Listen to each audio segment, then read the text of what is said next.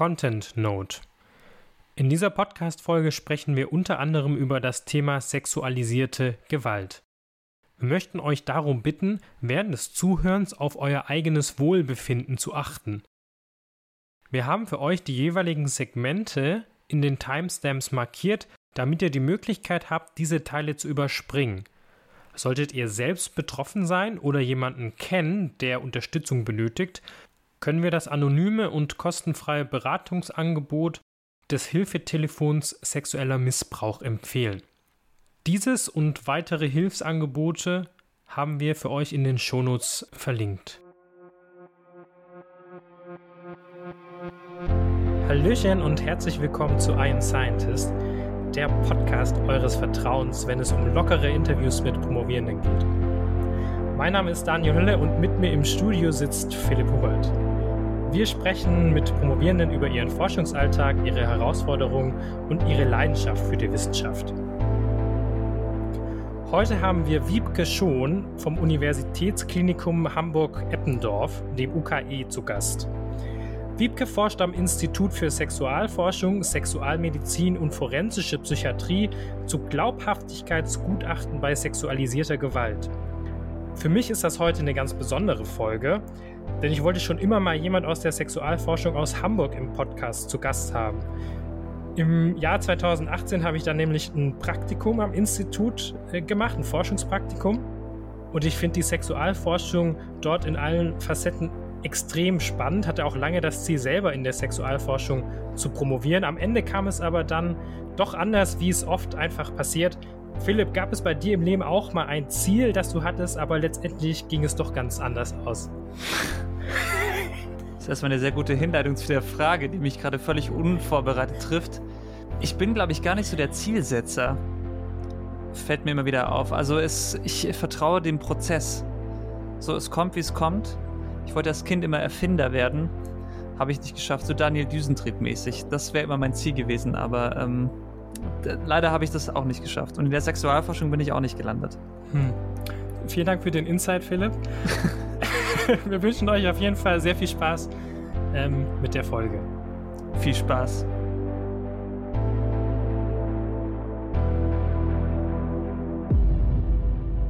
Aber irgendwann habe ich zu Philipp gesagt, hey, ich würde gerne einen Sex-Podcast machen. Und dann hat Philipp gesagt, nee, nee, zwei weiße Männer und Sex-Podcasts braucht die Welt nicht mehr. Ja gut, okay. Dann hat Philipp so gesagt, lass doch mal irgendwie so PhD-Students interviewen. Und dann war ich so, ja, okay. Aber mein, mein geheimes Ziel war, dass wir einfach nur Sexforschung machen und behandeln. Bis jetzt hast du äh, an dem Ziel, hast dich langsam hingearbeitet. Ja. Hast, schon, hast schon viel Arbeit investiert dafür, dass es der, das erste Interview in die Richtung ist, muss ich sagen. Aha, aha. Aber also ohne Scheiß, es war von Anfang an was bei auf mir auf dem Zettel so. Aha, Sexualforschung nach Hamburg muss ich irgendwann mal eine Mail hinschreiben. Ja, das stimmt. Und ich war auch echt froh, dass du da noch ähm, gelistet warst und dass du da noch bist, weil sonst äh, hätte, ich, hätte ich tiefer irgendwie ins Repertoire greifen müssen, weil echt viele Leute auch schon weg sind, die da, die da damals waren. Hm, it's a ja. thing. Ihr habt ja hier so, eine, so einen Punkt aufge, aufgestellt. Ja. Ähm, was gefällt dir nicht an der Wissenschaft und dem Wissenschaftssystem in Deutschland? Können wir ja nochmal drüber sprechen dann. Wir können es auch direkt aus dem Weg räumen. Können wir auch gerne jetzt machen, ja. Nein, genau. Also es ist einfach quasi, ähm, genau, es sind viele gegangen. Es ist eben ja auch eine Institution, die hauptsächlich Ausbildungsinstitution ist. Und ja. dadurch entsteht das dann eben auch. Die Fluktuation war, glaube ich, schon erstaunlich hoch die letzten Jahre, weil, glaube ich, sehr viele Personen auf einem ähnlichen Ausbildungsniveau einfach waren dann, denke ich mal. Was für eine und, Ausbildung? Also quasi äh, PhD und dann okay. Habil. Ähm, und da gab es einfach wie so ein Plateau, dass da plötzlich also einfach eine, eine relativ große Anzahl an Menschen waren, die äh, diesen Ausbildungsstatus quasi erreicht hatten und dann ähm, genau, sich quasi andere, also gewechselt sind, den Arbeitgeber gewechselt haben. Mhm. Ähm, und dann ist man mit so fünf Jahren auch schon relativ lange irgendwie vor Ort, stellt man dann so fest. Mhm. Ja, was auch krass ist. Cool. Ja. Aber hatten die Personen, die die Ausbildung gemacht haben, nicht alle unbefristete Verträge? okay.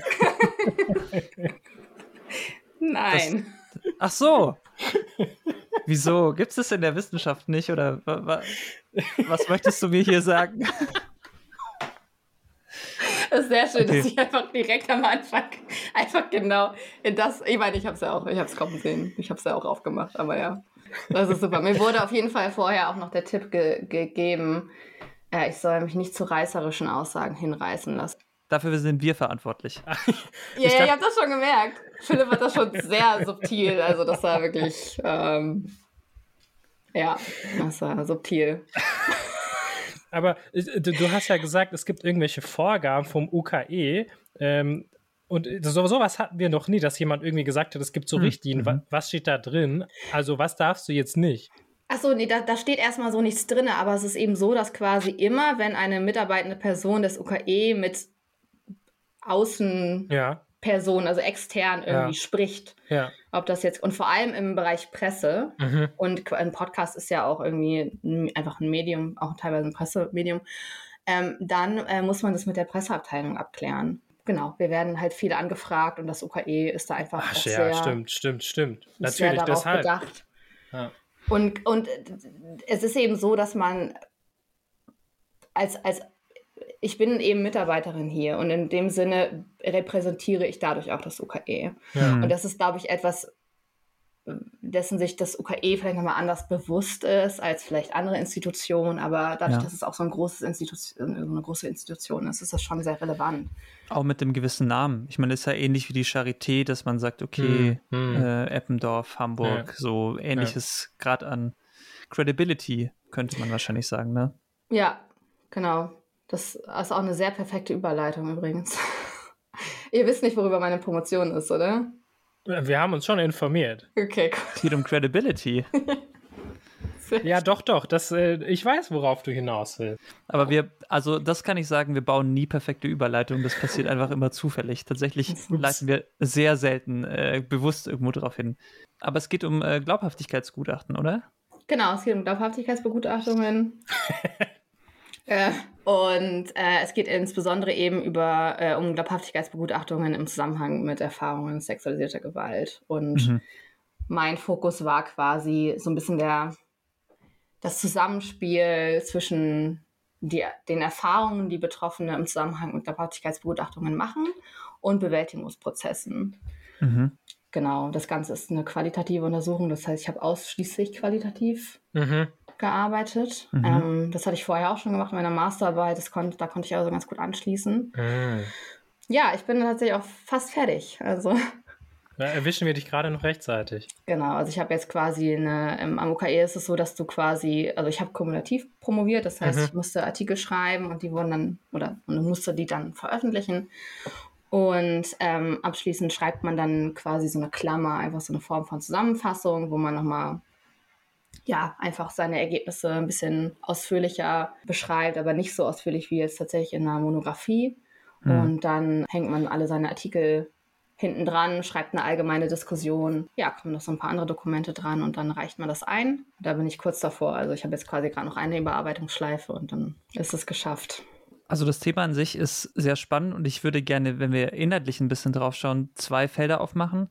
Zum einen die Glaubhaftigkeitsbegutachtung an sich was ja schon ein sehr großes Feld ist. Ich habe tatsächlich auch meine Bachelorarbeit ähm, im Bereich der Glaubhaftigkeitsbegutachtung geschrieben. Deshalb kam mir auch ein paar Sachen bekannt vor. Und natürlich weiß ich auch, es gibt, glaube ich, so subjektive Lügenkriterien, wo die Menschen denken, ah ja, wenn man das macht, dann deutet es darauf hin, dass jemand die Wahrheit sagt oder nicht. Aber vielleicht kannst du erstmal aus diesem Bereich so ein bisschen sagen, was bedeutet Glaubhaftigkeitsbegutachtung? Was kann man denn tatsächlich darüber sagen und was sind vielleicht auch Kriterien, an denen man feststellen kann, ob jemand lügt oder nicht? Ja, genau. Also Glaubhaftigkeitsbegutachtungen sind quasi erstmal Begutachtungen, die meistens äh, von Sachverständigen durchgeführt werden, von rechtspsychologischen Sachverständigen, die in aktuell in vielen Fällen auch eine zusätzliche Ausbildung haben in dem Bereich. Mhm. Und es geht darum, eben äh, festzustellen, ob Aussagen erlebnisbasiert sind oder nicht.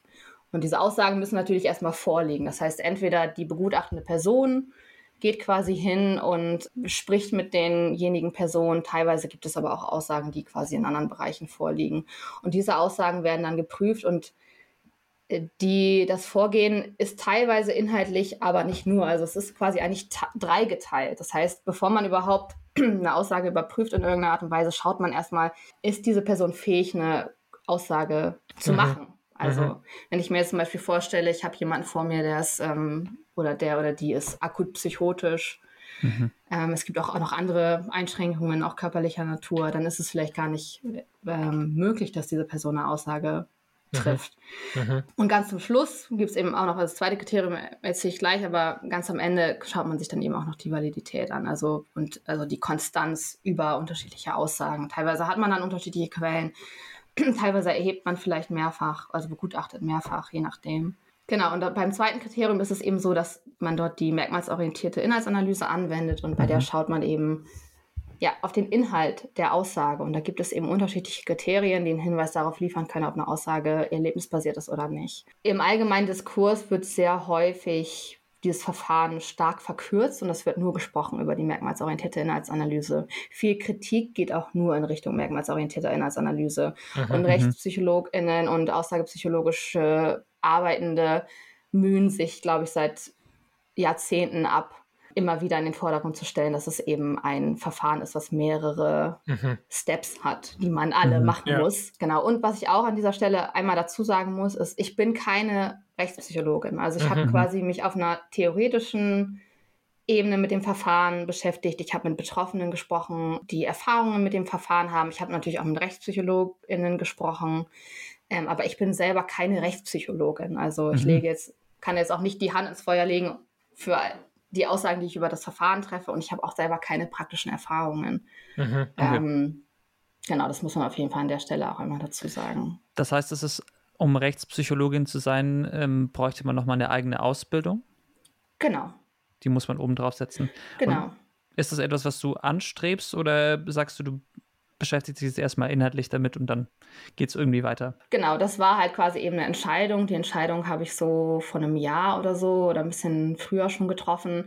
Da ging es dir dann eben auch darum, wenn ich jetzt dieses Thema, was ich in der Promotion untersucht habe, weiterverfolgen möchte Mhm. und dann noch andere Sachen mir anschauen möchte, dann brauche ich die praktische Erfahrung. Also ich kann einfach an dem Status, an dem ich jetzt bin, Mhm. nicht nur aus einer theoretischen oder eben qualitativen, also anhand von Interviews Mhm. mit betroffenen Perspektive draufschauen, weil das wird dem einfach nicht gerecht. Das heißt, wenn Mhm. ich weiter dazu forschen möchte, müsste ich mich praktisch mit dem Verfahren beschäftigen und dafür brauche ich die Ausbildung. Und dann habe ich eben länger darüber nachgedacht, ob das auch der Weg ist. Ist das eine psychotherapeutische Ausbildung oder eine rechtspsychologische Ausbildung? Genau, es ist eine rechtspsychologische Ausbildung. Das ist quasi, ich, also ich bin mir gar nicht so sicher, was die, ob man einen Masterabschluss tatsächlich braucht. Also es gibt, glaube ich, so unterschiedliche Systeme. Teilweise Mhm. kannst du quasi auch spezifische Master dafür wählen. Ich glaube, im Mhm. Ruhrgebiet gibt es einen, in Berlin gibt es, glaube ich, einen.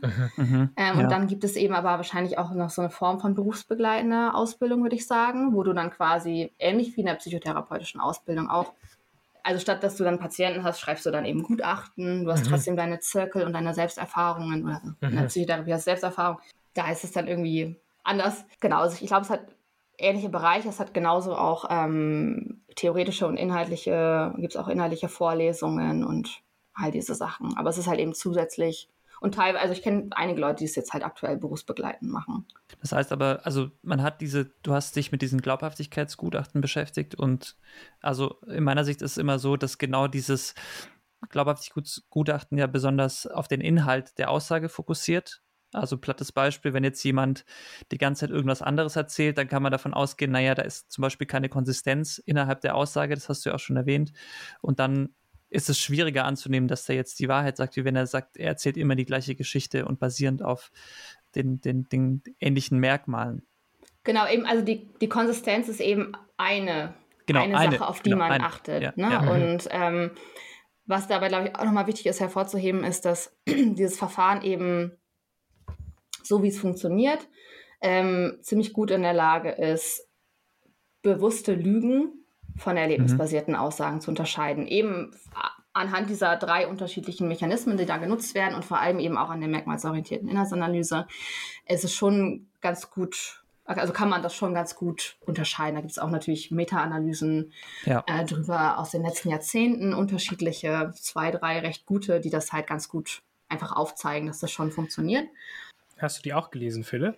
Ja, ich glaube, wenn, wenn man mir jetzt eine Liste mit 20 Titeln oder mit 20 Namen vorlegen würde, könnte ich immer noch relativ gut anstreichen, wer jetzt in dieser ähm, Welt äh, Forscher ist und wer nicht. Gerade kriege ich sie nicht mehr aus dem Kopf. Also ganz kurz dazu, ich fand, dass die, äh, das habe ich so selten in anderen Disziplinen erlebt, gibt es aber sicher auch, ich fand immer, dass diese Rechtspsychologinnen sich untereinander immer so ein bisschen giftig angegangen sind. Also ich fand, da gab es hm. sehr viel Pro und Contra und sehr viel Meinung. Das habe ich noch, also in keiner anderen Richtung der Psychologie jetzt so bewusst erlebt.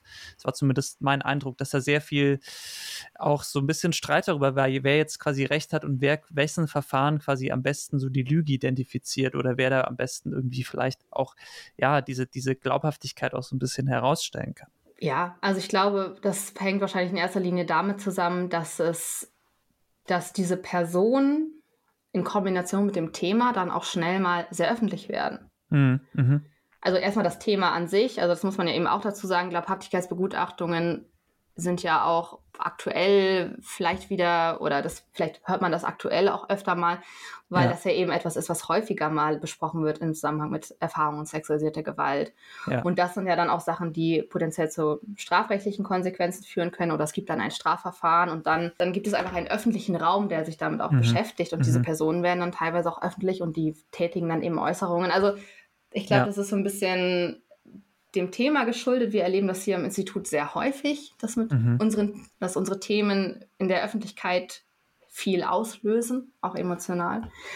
Und ähm, ich glaube, bei dem Thema ist es auch ähnlich. Und ich glaube, der andere Grund ist, dass es einfach Fragen gibt, die unbeantwortet sind, mhm. ähm, über die sich die Leute Gedanken machen, an denen die Leute forschen, zu denen die Leute, also die Leute, also die wissenschaftlichen, wissenschaftlich und aussagepsychologisch arbeitenden Personen Meinungen haben, zu denen sie arbeiten und und du hast jetzt ja, das ist ja noch der zweite Aspekt, nicht nur über Glaubhaftigkeitsgutachten geforscht, sondern auch eben, hast du ja schon angedeutet, im Hinblick auf äh, sexuelle Gewalterfahrungen, vor allem bei Kindern und Jugendlichen, wenn ich das richtig verstanden habe. Genau. Was macht dieses Feld nochmal vielleicht besonders herausfordernd oder nochmal sehr speziell innerhalb dieser Glaubhaftigkeitsgutachten? Es löst einfach etwas aus. Also bei allen mhm. Personen, die sich mit diesem Thema beschäftigen, mhm. löst es etwas aus. Natürlich, bei den Betroffenen löst es ohnehin etwas aus. Die haben eben diese Erfahrung gemacht. Da löst es ganz viele unterschiedliche Sachen aus. Ja. Ähm, aber eben auch Personen, die sich vielleicht, also alle Personen, die damit auf einer beruflichen, professionellen, wie auch immer Ebene in Berührung kommen, bei denen löst es was aus. Es ist eben auch was anderes, ob äh, jemand glaubhaft berichtet, dass eine Person eine andere Person ihr gegenüber, also der Person gegenüber sexuell übergriffig geworden ist, als wenn es darum geht, glaubhaft zu machen, dass eine Person einen Diebstahl begangen hat. Mhm. In strafrechtlichen Verfahren über Diebstahl gibt es sicherlich selten Glaubhaftigkeitsbegutachtungen. Und das ja. hat eben auch einen Grund. Also sexualisierte Gewalt ist eben ein Straftatbestand oder eine Gruppe an Straftat, Straftatbeständen, wo ähm, häufig objektive Beweise auch fehlen. Mhm. Und deswegen entfällt dann auf eine Aussage, beispielsweise eines Opferzeugen oder einer Opferzeugin, ein sehr großes Gewicht. Und deswegen spielen in dem Zusammenhang eben auch Glaubhaftigkeitsbegutachtungen auch eine große Rolle. Mhm. Ähm, das ist die eine Sache. Und die andere Sache, warum es auf jeden Fall eine Herausforderung darstellt, ist, weil Betroffene sexualisierter Gewalt ähm, aufgrund ihrer Erfahrung, also es hängt mit dem Phänomen auch einfach zusammen, häufig erst sehr spät über ihre Erfahrungen sprechen. Mhm. Ne, also im mhm. Schnitt 20 bis 30 Jahre später, mhm. zumindest aktuell. Es kann ja auch sein, dass sich das in Zukunft auch ändert. Mhm. Ähm, aber sie sprechen sehr spät darüber. Und wenn ich versuche, eine Aussage zu überprüfen, die eine Person im Jetzt tätigt, ja. ist es deutlich schwerer, teilweise nachzuvollziehen, wie eine Aussage entstanden ist. Und die Überprüfung der Aussageentstehung ist aber auch Kernbestandteil ähm, einer aussagepsychologischen Begutachtung. Das ist also auch etwas, womit sich Gutachter und Gutachterinnen auseinandersetzen. Wie ist diese Aussage überhaupt entstanden? Mhm. Und das wird einfach schwerer unter bestimmten Bedingungen. Und wenn etwas lange zurückliegt, ist es eben eine Sache, die es schwerer macht. Wenn mhm. Personen mhm. mehrfach sexualisierte Gewalt erlebt haben, ist mhm. es schwieriger, einzelne Ereignisse, Aussagen zu treffen zu einzelnen Ereignissen. Mhm. Und das macht, glaube ich, teilweise eben diese Herausforderung auf jeden Fall auf, aus. Und dann besteht eben noch die Situation der Glaubhaftigkeitsbegutachtung, wo ich ja dann als, als begutachtende Person mit der betroffenen Person spreche, über schwerwiegende, teils schwerwiegende mhm. Erfahrungen und mhm. ähm, das ist natürlich auch ein Setting, in dem es auch zu einer Retraumatisierung kommen kann oder mhm. ne, Unterformen davon oder abgeschwächteren Formen davon. Und das macht einfach, also das ist einfach herausfordernd. Mhm. Ich mache manchmal ähm, Workshops mit Führungskräften und da geht es eben darum, wie gehe ich mit psychisch überlasteten Mitarbeitern um. Und tatsächlich habe ich auch immer das Gefühl, so das komplette Themenfeld Trauma ist in Deutschland wirklich sehr unbesprochen. Und ich manchmal, wenn ich das Unternehmen kenne und auch den Rahmen richtig halte, dann sage ich den Führungskräften auch mal, und ich habe es jetzt auch nochmal rausgesucht, ich finde, das muss man auch mal sagen, dass die WHO allein davon ausgeht, dass bis zu eine Million Kinder und Jugendliche in Deutschland Erfahrung gemacht haben mit sexuellen Übergriffen, sexueller Gewalt durch Erwachsene. Und die WHO, also es sind offizielle Zahlen, geht auch davon aus, dass jeder siebte bis achte Erwachsene in Deutschland von sexuellem Kindesmissbrauch betroffen war. Also wir reden ja, ja von, nicht von einer kleinen Gruppe an Menschen, sondern von wirklich 15 Prozent der hm. Bevölkerung. Das ist ja nur die Hellziffer. Also es ist ja eine unfassbar große Anzahl an, an Personen. Und ähm, natürlich so wie du es gesagt hast, ist auch die Erfahrung, die Personen schämen sich dafür oder sind da, haben Probleme, sich zu öffnen, dann braucht man natürlich auch längere Zeit, bis, bis man dann mal eine Aussage tätigt. Und äh, ja, ich finde, du hast das schön beschrieben. Aber ich finde auch, dass diese Zahlen auch gar keinen Raum im öffentlichen Diskurs haben. Wie, wie, siehst du das? Inzwischen mehr als vielleicht noch vor 10, 20 Jahren. Man muss ja auch dazu sagen, also das, wovon du jetzt ja gesprochen hast, sind Ne? Also vielleicht auch sowas wie Lebenszeitprävalenzen. Hm. Das ist alles sehr schwierig, das überhaupt rauszufinden. Wie häufig ist das überhaupt? Mhm. Also ich kenne da auch ganz unterschiedliche Zahlen und das hat auch immer einen großen Range. Es Ist nicht mhm. so einfach, das tatsächlich irgendwie rauszufinden, vor allem eben aufgrund dieses ähm, Hell- und Dunkelfeld-Umstandes. Ja, ich denke, es, es wird mehr und es wird auch mehr besprochen und es hat, es gibt auch andere Institutionen oder ja, Räume dafür. Also ich, es gibt ja ähm, seit einiger Zeit schon die unabhängige Aufarbeitungskommission in Berlin, die ja auch verstetigt wurde inzwischen. Mhm. Und ähm, deren Aufgabe ist es sich ja eben hauptsächlich mit der Aufarbeitung dieser Fälle innerhalb Deutschlands ähm, auseinanderzusetzen. Und das Projekt, in dem ich äh, promoviere, war, hat auch, war, war, quasi in Kooperation mit dieser unabhängigen Aufarbeitungskommission. Mhm. Aber genau, das sind eben erst so die letzten sechs, sieben, acht Jahre. Und das ist auch alles erst nach 2010, wo es ja eben quasi diesen diese größeren Enthüllungen oder einfach diese größere Aufmerksamkeit auf diese, mhm. auf, auf Missbrauchsfälle allgemein erst das zum ersten Mal so richtig gab. Warum 2010? Meinst du auch mit der katholischen Kirche das? Genau, genau. Okay. Ah, ja, okay. Ja, ich würde sagen, es wird mehr. Es wird, ich würde schon denken, es wird anders verhandelt, als es vielleicht noch der Fall war, als ich zum Beispiel angefangen habe zu studieren. Mhm. mhm. Aber auch das ist was, was wir häufiger mal erleben hier am Institut und mit den Themen, die wir so behandeln. Also ja, so ganz zweiseitig. Es gibt zum Beispiel einige Themen, mit denen wir uns beschäftigen, da wollen alle Menschen mit uns drüber reden. Also mhm. wenn ich jetzt irgendwo mhm. hinkomme auf eine Party und ich sage, ja, ich arbeite im Institut für Sexualforschung und forensische Psychiatrie, dann sagen Leute, oh, das ist, gib mir einen Drink, lass uns mal quatschen. Und dann gibt es eben die anderen Themen, da ist das überhaupt nicht so. Und wenn die mhm. Leute mich dann als zweites fragen, ja, was arbeitest du denn? Und ich sage, ja, es geht hauptsächlich um sexualisierte Gewalt, dann sind die halt immer erstmal so. Kann ich den Drink wieder haben? Ähm, ja, genau ja, niemand möchte sich freiwillig ausführlich damit mhm. beschäftigen, aus verständlich oder aus unterschiedlichen verständlichen Gründen. Mhm. Es ist nicht so ja. einfach, sich damit zu beschäftigen. Ähm, mhm. Und es ist auch herausfordernd und ähm, ja, das spürt auch eine Gesellschaft. Also ich meine. Mhm. Mhm. Hast du denn für dich so Strategien entwickelt, damit irgendwie gut klarzukommen? Oder dass, wenn du dann so von der Arbeit nach Hause kommst, das wieder irgendwie aus dem Kopf zu kriegen?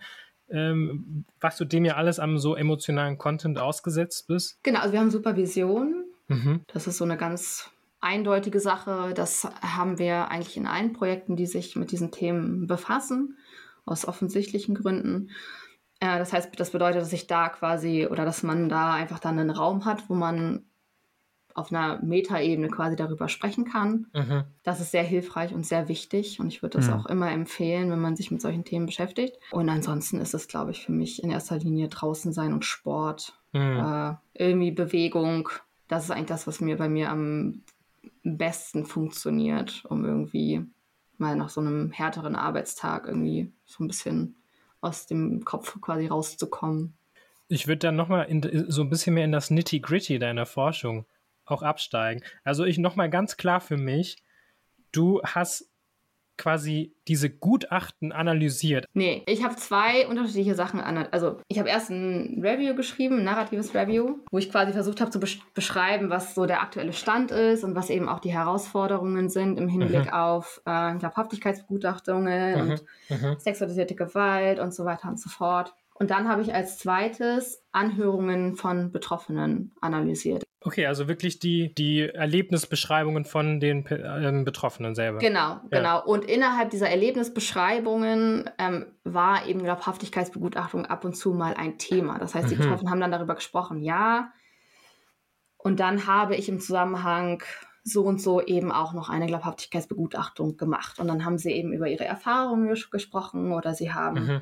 Äh, Kritik genannt oder sie haben Herausforderungen benannt. Und anhand dessen habe ich quasi, und das also die Analyse beinhaltete dann auch viele andere Sachen, aber meine Promotion bezog sich eben nur auf diesen kleinen Teil. Und anhand dessen habe ich dann quasi so weitreich, weiterreichende Fragestellungen entwickelt und die habe ich dann in Form von, also mit Fokusgruppen diskutiert. Mhm. Das heißt, ich habe dann quasi unterschiedliche Gruppen an Menschen hierher eingeladen. Mhm. In der ersten Fokusgruppe waren zum Beispiel ein Richter, Staatsanwältinnen, eine Rechtspsychologin, ein Kriminologe. Und dann habe ich denen eben diese Fragen gestellt. Und da ging es dann eben auch wieder wegweisend um Glaubhaftigkeitsbegutachtung. Und mhm. ja, ihre Meinungen und ihre Einschätzungen zu dem Thema und wie sie das so für sich behandeln und verhandeln. Und dann habe ich wiederum eben die Transkripte dieser Fokusgruppen auch nochmal analysiert. Und das mhm. war dann das dritte Paper, genau. Mhm. Da hast du dann, ich habe zumindest in einem Paper habe ich das gesehen, eine Content-Analyse gemacht. Genau, also ich habe eine Inhaltsanalyse gemacht. Ich habe eigentlich die ganze Zeit Inhaltsanalyse gemacht. Genau, also sowohl Magst du uns mal kurz so mitnehmen, wie, wie das so aussieht, was du da genau machst? Weil das hört sich einfach immer nur nach so wahnsinnig viel Arbeit für mich an, aber mhm. ich weiß eigentlich mhm. gar nicht so genau, wie das geht. Also genau, Content Analysis gibt es mehrere Menschen, die das quasi zusammenfassend beschrieben haben, was das bedeutet oder vielleicht die Methode entwickelt haben. Ich weiß nicht, ob ich so mhm. weit gehen würde. Genau, es gibt zum Beispiel Herrn Meiring und Herrn Kuckhartz und ich habe quasi ein Verfahren gewählt nach äh, Kuckhartz. Mhm. Das ist eine inhaltlich strukturierende Analyse. Das heißt, man geht quasi wirklich in, also in dem Fall waren es eben diese Anhörungen, die waren mhm. so ein mhm. bisschen ähnlich strukturiert wie Interviews, aber teilweise eben auch nicht. Ähm, und man geht dann tatsächlich daran, da rein und versucht, diese Inhalte irgendwie ähm, erstmal zu identifizieren, dann versucht man sie zu markieren, dann versucht man sie zu kategorisieren, dann ähm, bricht man alles nochmal auf und fügt es wieder zusammen. Das heißt, am Anfang in der innerlich strukturierenden Analyse läuft es so, dass man erstmal sehr große Töpfe aufmacht. Das heißt, mhm. ich lese quasi ein Interview, komme zu dem Schluss anhand Vorerfahrungen, auch anhand Literatur, die ich vielleicht gelesen habe oder auch anhand von genau vorherigen Studien, die ich gemacht habe, diese unterschiedlichen Inhalte, die Betroffene hier berichten, die, ich glaube, die gehören irgendwie zusammen oder ich mhm. glaube, die sind vielleicht Teil von einem oder ich, oder ich weiß nicht so genau. Mhm. Und dann packt man sie quasi erstmal in relativ große analytische Töpfe. Mhm. Ähm, und dann, wenn man das quasi gemacht hat, ähm, mit ein paar Interviews, also es gibt da immer so unterschiedliche Richtlinien, wie viel Prozent Material mhm. man das macht. Das mhm.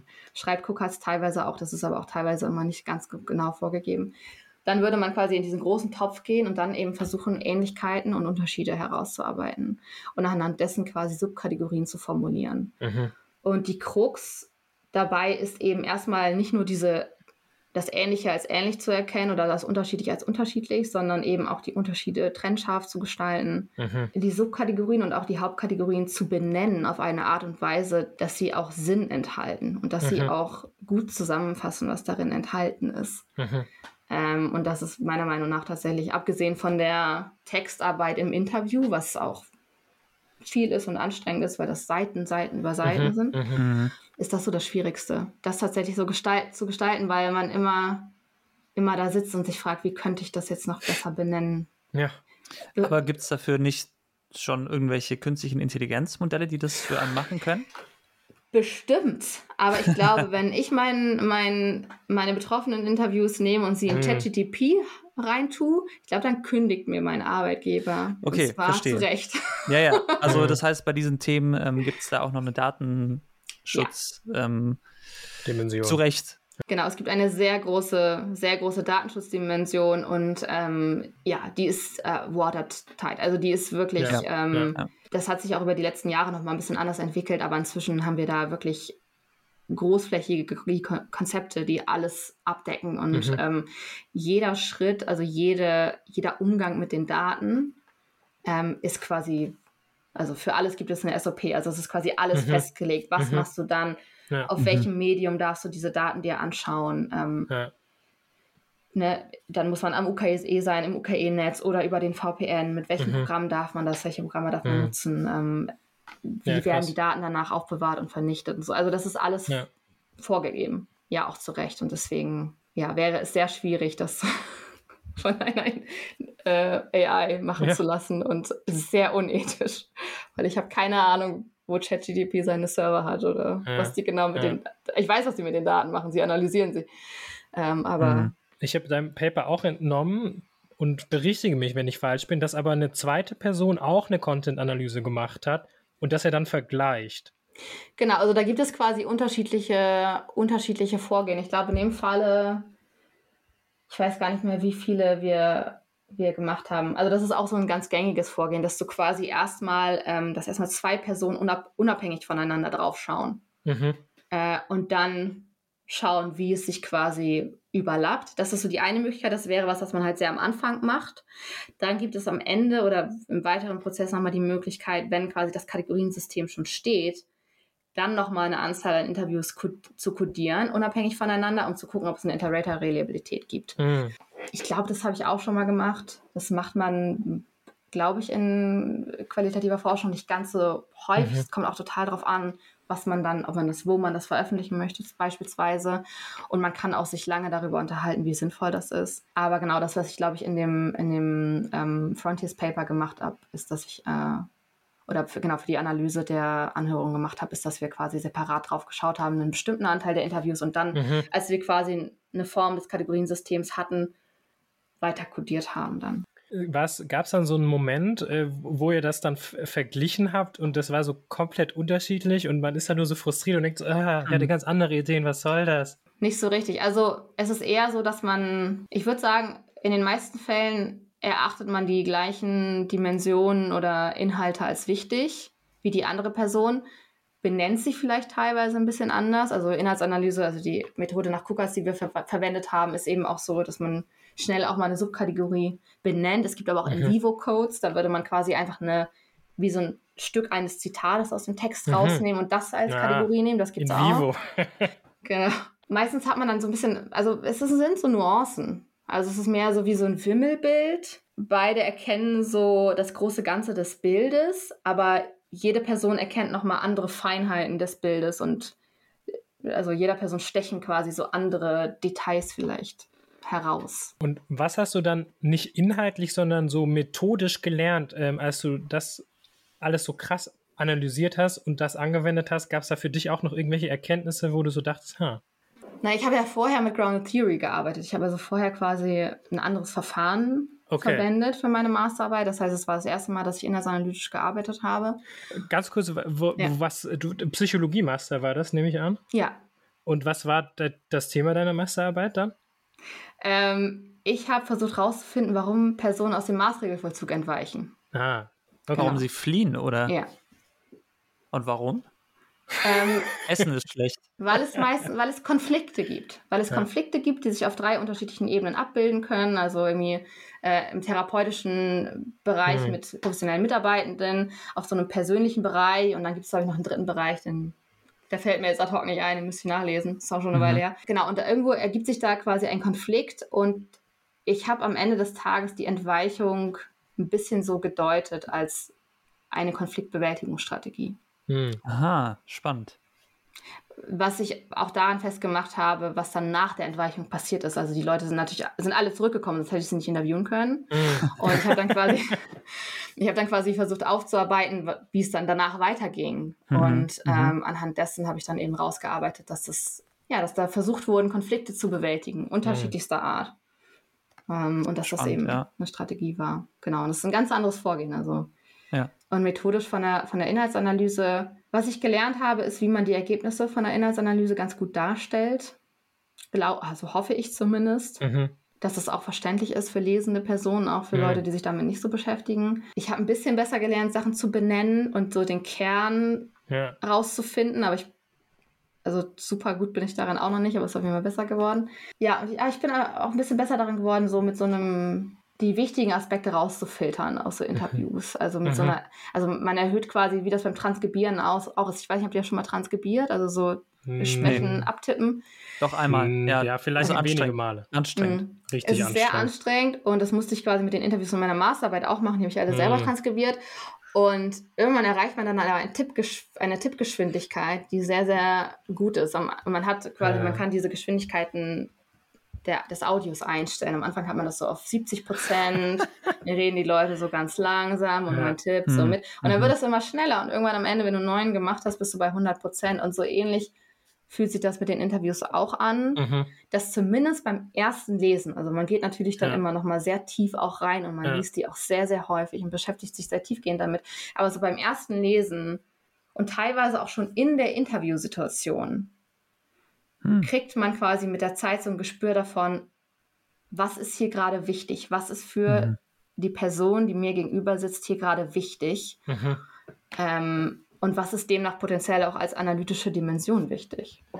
Ist das ein Skill, der sich auch in das äh, Real Life überträgt, wenn du mit Leuten redest? Du ja. solltest Podcasts, in, Leute interviewen in Podcasts.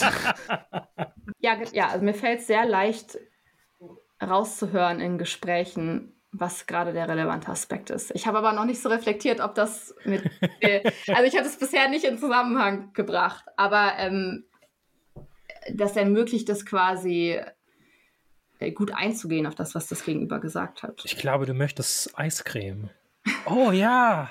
Stimmt. Also das wollte ich gerade fragen. Also ist es so, das ist ja total interessant. Also ist es wirklich auf der Ebene so, okay, ich höre, was die Person möchte, oder gehst du dann so richtig psychologisch rein und sagst, okay, hier ist gerade dein inneres Kind verletzt und du möchtest mir eigentlich was ganz anderes sagen? So, nein, nein, nein. Ich bin ja, ich mache ja Inhaltsanalyse und ich bin ja, ja auch genau, keine, und ich bin ja auch keine psychologische Psychotherapeutin.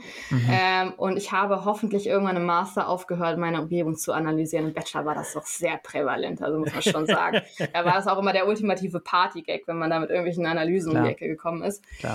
Ähm, Habe ich auch gerne gemacht. Ähm, inzwischen mache ich das nicht mehr so, sondern es ist wirklich eher, ich höre anders zu. Ich denke, ich höre vielleicht ein bisschen besser zu und ich versuche einfach aus dem, was die Person mir sagt, rauszu, rauszuhören, so gut wie möglich, was da, was gerade Phase ist oder was gerade relevant ist und versuche dann als Gegenüber darauf einzugehen. Kannst du festmachen, wie es dir gelingt, besser zuzuhören, weil ich finde, das ist eine ganz wichtige Eigenschaft. Vielleicht muss man dafür fünf Jahre lang Interviews analysieren. ich weiß es nicht. Okay, ja. Ein also, Praxis, praxisrelevanter Tipp für alle, die ja. zuhören. Bitte mal fünf Jahre jetzt hier Interviews analysieren. Genau, also ich kann es ja. tatsächlich nicht, gerade nicht äh, festklopfen. Mhm. Also es ist mhm. wirklich gerade was, was gerade so in meinem Kopf erst miteinander verbunden wurde. Und ich glaube, es hängt potenziell zusammen. Aber auf jeden Fall. Ich meine, das ist ja dann einfach Expertise, die du hast ohne ja. Ende. Ja. Ähm, wenn Zuhören quasi dein, deine tägliche Arbeit ist, ja. Ja, also zu lesen. Obwohl man auch häufiger mal die Audios quasi hört und dabei ja. liest und so. Also das macht man schon auch. Okay, dann haben wir jetzt so ein bisschen über das Methodische geredet, aber was hast du inhaltlich dann gelernt? Inhaltlich habe ich gelernt, dass es insbesondere im Hinblick auf die Bewältigung von Erfahrungen sexualisierter Gewalt wahnsinnig wichtig ist, dass es irgendwo eine Person, mindestens eine Person gibt, die Betroffenen Glauben schenkt. Mhm, mh. Also mhm, mhm. da gibt es auch so unterschiedliche Modelle, die äh, benutze ich auch, die tauchen auch in Papern äh, von mir auf, ähm, die eben diese Bedeutsamkeit des Glaubensschenkens so herausstellen und eben vor allem auch die Bedeutsamkeit des Glaubensschenkens, wenn ich das erste Mal drüber spreche. Denn wenn ich das erste Mal drüber spreche, und ich erfahre eine negative Reaktion, dann mhm. erhöht das die Wahrscheinlichkeit, dass ich nicht nochmal drüber spreche. Und es mhm. erhöht auch die Wahrscheinlichkeit, dass ich mir keine weitere Hilfe suche. Und das ist aber eine Realität, die, glaube ich, viele Betroffene sexualisierter Gewalt erlebt haben, dass sie mhm. zu irgendeinem Zeitpunkt drüber gesprochen haben mit einer Person, bei der sie geglaubt haben, sie können sich anvertrauen oder auch innerhalb einer Institution, wo sie geglaubt haben, sie können sich mhm. anvertrauen. Und dann gab es eine Reihe an Reaktion, die man als negativ zusammenfassen könnte. Mhm. Und das ist sehr bedeutsam für die Bewältigung. Und ich glaube, dass quasi das Glaubenschenken-Thema einfach sehr bedeutsam ist, eben aufgrund der Tatsache, dass viele Betroffene sich auch damit konfrontiert sehen, dass es keine objektiven Beweise gibt. Mhm. Und dass es teilweise überhaupt nicht mehr die Institutionen gibt, in denen sie sexualisierte mhm. Gewalt erfahren haben oder Also es gibt alle möglichen Umstände, insbesondere wenn das auch länger zurückliegt. Und deswegen haben sie irgendwie nur sich und ihre Geschichte und ihre Erfahrung und ihre Erinnerungen. Mhm. Und deswegen ist es so bedeutsam. Und mhm.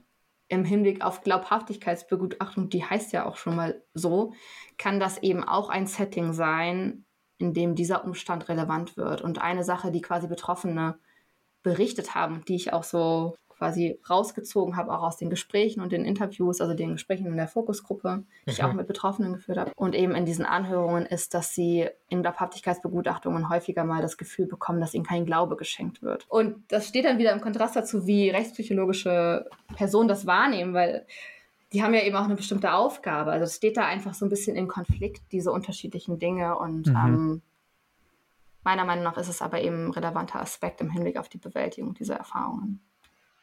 Du hast auch an einem Artikel mitgewirkt. Das ist vielleicht ein bisschen. ähm, genau die gleiche nächste Frage. Das ist vielleicht ein bisschen äh, das, was du vorhin genannt hast, das lustigere Thema, ähm, wie sich in der Covid-19-Pandemie das Sexualverhalten geändert hat.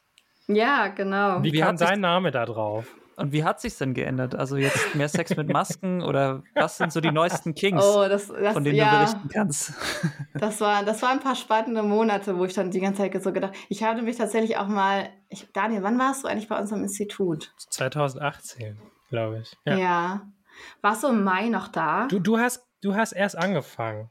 Okay. Also wann hast du angefangen? Ich habe im April 2018 angefangen. Genau, und ich war im Praktikum von Juli bis Oktober, glaube ich. Okay, dann hast du tatsächlich meinen Pornhub-Vortrag verpasst. Das war ah. schade. Ähm, genau, ich habe quasi damals so, es gibt ja diese Pornhub-Jahresstatistiken. Ja. Ja. Und die sind irgendwie sehr spannend und keiner mhm, hat sich voll. die so recht so angeguckt. Dann habe ich mir die mal so angeguckt. Und dann war ich tatsächlich auch viel so auf Pornhub unterwegs und habe mir die ganzen Kategorien angeguckt.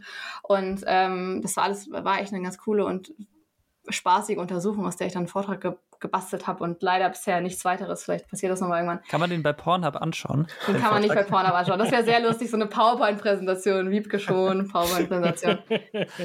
nee, genau, da ging es quasi einfach so wirklich darum, sich diese Dimension der Mainstream-Pornografie mal ein bisschen anzuschauen und darüber ja. zu sprechen, warum bestimmte Kategorien so häufig angeschaut werden und warum die immer unter den Top Ten sind. Und dann ist mhm. mir aufgefallen, dass es dazu nicht so viel Forschung gibt und so. Mhm. Das ist mhm. ganz spannend. Und im Zuge dessen habe ich dann halt eben Anfang der Pandemie dachte ich so, dachte ich eben auch, das ist jetzt Pornhub voll mit Masken. Und, mhm. mhm. ähm, das war aber nicht so richtig der Fall. Also es, es war so sehr, so sehr, auch wieder so sehr zweiseitig. Also die Leute hatten so teilweise viel mehr Sex als sonst, weil die mhm. plötzlich so zusammen waren in zwei Räumen. So. Ich, ich habe auch mal die Studie gelesen, dass die meisten Menschen Sex haben, weil sie halt zusammen im Bett liegen. Das ist halt quasi so der Anlass. Also man liegt halt im Bett und dann, ach ja, okay, wenn wir jetzt schon mal hier sind, dann. Genau, also Gelegenheit so macht. Ja, genau, ja. Gelegenheit macht Liebe und ähm, es ist nun mal eben auch so, dass tatsächlich äh, Personen, die sich in Bezie einer Form von Beziehung befinden, immer noch weit überdurchschnittlich mehr sexuelle Kontakte haben als Personen, die ja. sich als Singles bezeichnen würden. Ähm, und in der Pandemie gab es eben zwei Sachen. Es gab eben die Menschen, ja, die einfach plötzlich Zeit hatten und in der Nähe voneinander waren und irgendwie hat das was ausgelöst. Und es gab die Leute, die saßen plötzlich eingefärbt auf zwei Zimmern, mussten sich vielleicht um beide Kinder kümmern, die äh, wo die Kita zu war und wo alles mhm. plötzlich sehr stressig wurde oder die einen mhm. Job hatten, der irgendwie ähm, sie auch anders gefordert hat und dann wurde das teilweise auch weniger. Wobei man aber auch dazu sagen muss, diese explizite Studie ist auch wieder eine, also das ist eine Inhaltsanalyse. Da haben wir quasi offene Antworten analysiert aus einem großen mhm. Fragebogen, den wir mhm. gemacht haben. Genau, ich bin einfach da drin gelandet, weil das war so eine Idee und dann habe ich hier gerufen und dann ähm, habe ich so mitgemacht. Wir haben diesen Fragebogen zusammengestellt und ähm, alle möglichen Sachen gefragt und daraus halt eben ein paar Paper geschrieben. Und es war cool. Beziehungsweise daraus ein paar Paper geschrieben und es gab quasi so, eine, ähm, so einen europaübergreifenden, äh, also genau, europaweiten Effort. Und da sind auch in letzter Zeit sogar noch ein paar Paper drüber er erschienen, weil quasi ja unsere Forschungsgruppe auch mit anderen Forschungsgruppen ähm, hm. international verknüpft ist. Und ähm, mhm. das war auch Teil davon. Da war ich dann nicht dran beteiligt, aber eben die Person, die da auch teilweise Erstautorin ist oder Letztautorin, Frau Schröder. Genau. Wie bist du überhaupt nach Hamburg an das Institut gekommen? Das ist eine gute Geschichte. ich habe in Braunschweig meinen Master gemacht, eben habe ich ja erzählt. Und äh, mein Freund hat ein Unternehmen gegründet, ein Startup gegründet und wollte dann nach Hamburg. Dann habe ich so gesagt, ja, Hamburg klingt nicht so schlecht. Dann meinte er, ja, du musst nicht mitkommen, wenn du nicht möchtest. Äh, ich meine so, ja, mal gucken. Also er wollte mich auf keinen Fall jetzt irgendwie in eine fremde Stadt zwingen, mhm. wo ich doch in Braunschweig auch ganz gut irgendwie angebunden war und auch alles so auch so lief. Mhm. Äh, und dann habe ich eben geschaut, was es so für Möglichkeiten gibt und habe so ein paar Initiativbewerbungen rausgeschickt mhm. und habe dann ähm, aber nie Rückmeldung erhalten vom Institut. Und dann habe ich irgendwie gesehen, als ich mal wieder auf der Seite rumgecruised bin, dass äh, es eine Tagung gab, die ausgerichtet wurde ganz spontan. Und dann habe ich mich für diese Tagung angemeldet. und dann habe ich gesehen, oh, da kann man Vorträge halten. Und dann habe ich gefragt, ob ich einen Vortrag halten kann. Und dann meinte eben die Person am anderen Ende, nee, das ist, die Slots sind alle voll. Ich war, auch hm. sehr spontan. Also im September okay. war die und ich habe Ende August oder so gefragt. Mhm. Und dann stellte sich aber so zwei Tage vorher raus, nee, ist doch noch ein Slot frei. Hm. Und dann hieß es so, ja, willst du dann einen Vortrag halten? Und dann war ich so, ja, ja, klar, mache ich. Und dann habe ich irgendwie in zwei Tagen in, meinem in meiner uneingerichteten Hamburg-Wohnung so auf dem Boden irgendwie so des Nachts so einen Vortrag zusammengeschrieben über meine Masterarbeit und die Ergebnisse. Und dann bin ich da hingegangen und dann habe ich quasi da auch schon meine zukünftigen Kolleginnen kennengelernt und habe dann da am Ende des ersten Tages einen Vortrag gehalten. Und das lief ganz gut. Und am nächsten Tag kam ich dann wieder und dann gab es eine Preisverleihung. Und ich wusste nicht, dass es da Preise gab. Also ja. das war mir nicht, weil ich hatte, das war halt so spontan, ich habe es gar nicht mitbekommen. Und plötzlich gab es halt so Preise. Und dann hat da plötzlich jemand meinen Namen gesagt. Und ich war so, okay. Und dann bin ich da so nach vorne gelaufen, so ganz zittrig. Und äh, einer von den Professoren hat mir so einen riesigen Gutschein in die Hand gedrückt. Das hatte also, also quasi auch sogar Geld, was ich dann da gewonnen hatte. Und ich stand da so und war so, äh, was passiert hier gerade? Ich keine also Ahnung. Also du hast nicht deine Stelle gewonnen. Ich habe nicht meine Stelle gewonnen. Ich habe nicht meine Stelle gewonnen. Gutschein für eine Promotion. Gutschein für eine Promotion. Das wäre spannend gewesen. Auf drei Jahre Unethisch. Ja, genau. Steht's, Bitte lesen Sie nicht das Kleingedruckte. Nee, genau, aber dann, also dann kan also dann kannte man meinen Namen dann mal. Und ich ja. glaube, also das ist zumindest das, was ich so ein bisschen denke, ist auf jeden Fall, dass mein jetziger Chef dann meinen Namen schon mal gelesen hatte mhm. oder gesehen ja. hatte. Ja. Dann gab es eben eine große Ausschreibung von Stellen für unterschiedliche BMBF-geförderte Projekte. Da habe ich mich darauf beworben. Und dann hatte ich ein Vorstellungsgespräch und dann habe ich die Stelle bekommen. Genau. Voll gut. Also auch voll schön, dass du, äh, woher hast du die, den, den Mut genommen zu sagen, ja, ich möchte jetzt einfach einen Vortrag halten, weil das wäre mir jetzt zum Beispiel erstmal fremd. Hm. Zu sagen, ja, ich gehe jetzt auf eine Konferenz und halte mal einen Vortrag über meine Masterarbeit. Ähm, Finde ich aber gemacht. cool. Was hat dich dazu bewogen? Äh, mein Freund. okay. Das, ja. ist, das ist auch sehr eindeutig so in meinem Narrativ so verankert, weil ich weiß das halt noch, wie ich dann da so saß. Ja. Und ähm, dann war so, ja, hier ähm, in zwei Tagen ist das und die haben einen Slot frei, was soll ich machen?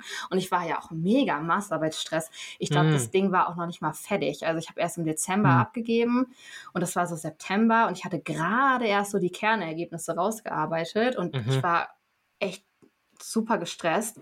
Und ich glaube, mein Freund meinte dann so, ey, du hast nichts zu verlieren. Mach das einfach. Ja, voll gut. Mach das Mega einfach. Gut. Und ähm, das wird schon. Du kannst vortragen, das ist kein Problem. Selbst wenn, wenn du dich jetzt da zwei Tage hinterklemmst und das dann machst, dann wird das gut. So. Und ja. Was war, denn, was war das Geheimnis von deinem Vortrag? Das Geheimnis? Das, das Preisverdächtige. Das weiß ich nicht.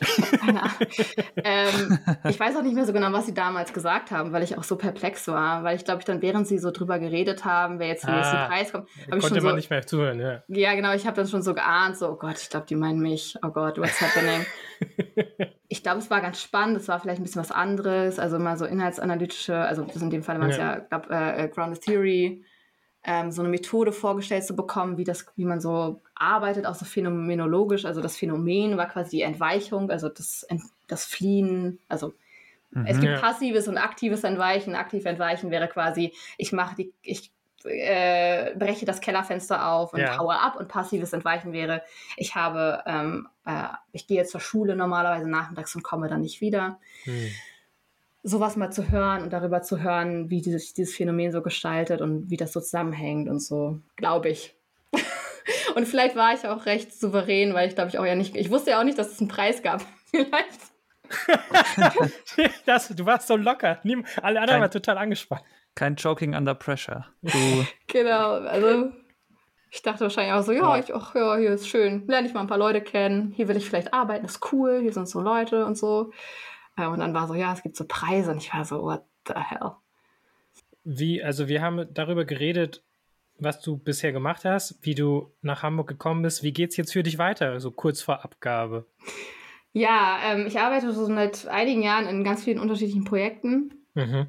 Und das ähm, werde ich auch weiterhin machen. Also ich habe jetzt quasi noch ein Projekt, ähm, das läuft jetzt mit 50 Prozent, glaube ich, noch weiter ähm, für eine Zeit und dann mal schauen. Also mein Plan ist eigentlich, so lange in dem Bereich zu forschen, wie es irgendwie geht. Mhm.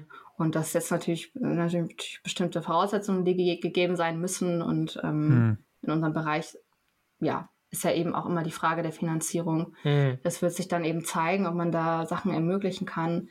Ähm, aber ich forsche total gerne hier und ich bin total gerne hier und ja, ich wüsste jetzt ad hoc auch nicht woanders, wo sich so eine Nische quasi ergibt und wo man eben auch so interdisziplinär an so vielen mhm. wichtigen Themen arbeiten kann. Und ja, deswegen würde ich gerne so lange bleiben, wie es irgendwie möglich ist. Du möchtest, also du sagst, du möchtest so lange forschen, das heißt, du möchtest aber auch nicht diese klassische Karriere in der Wissenschaft machen und am Ende Professorin werden, sondern lieber einfach forschen, forschen.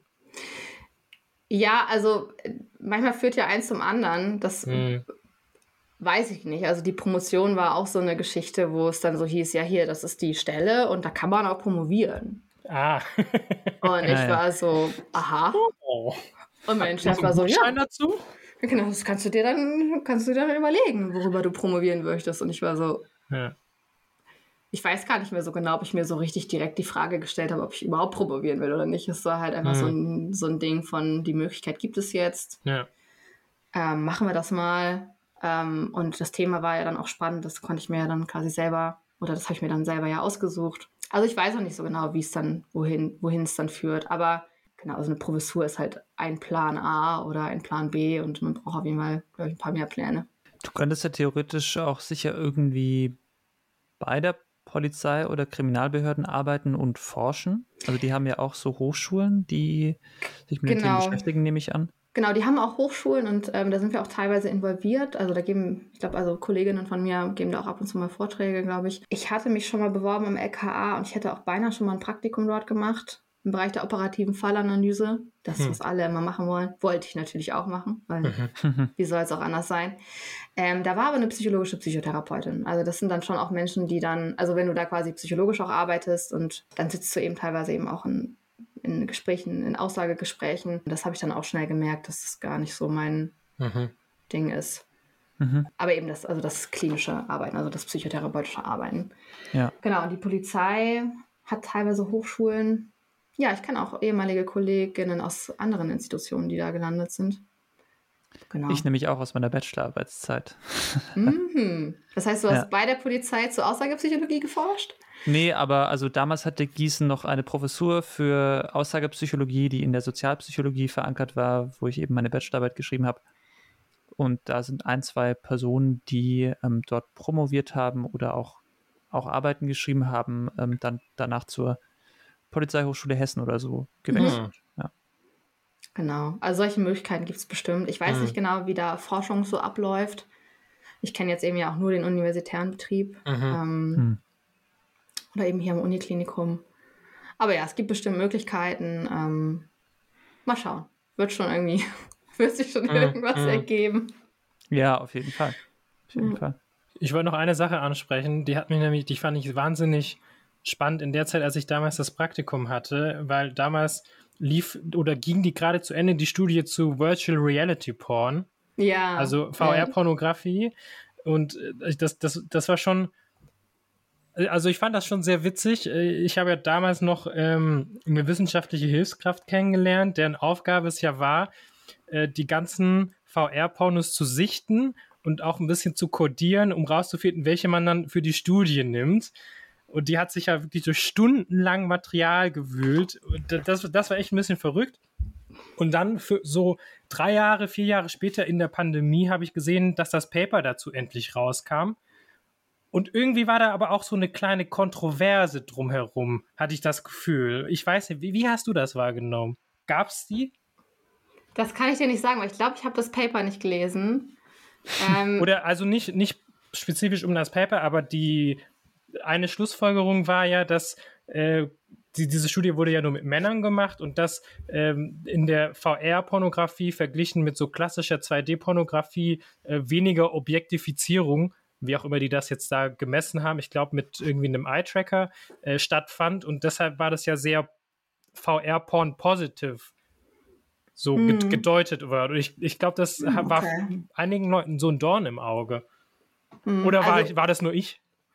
Also das heißt, der, der Dorn im Auge war, dass quasi die Annahme oder dass die... Dass es Werbung letztendlich für die ist.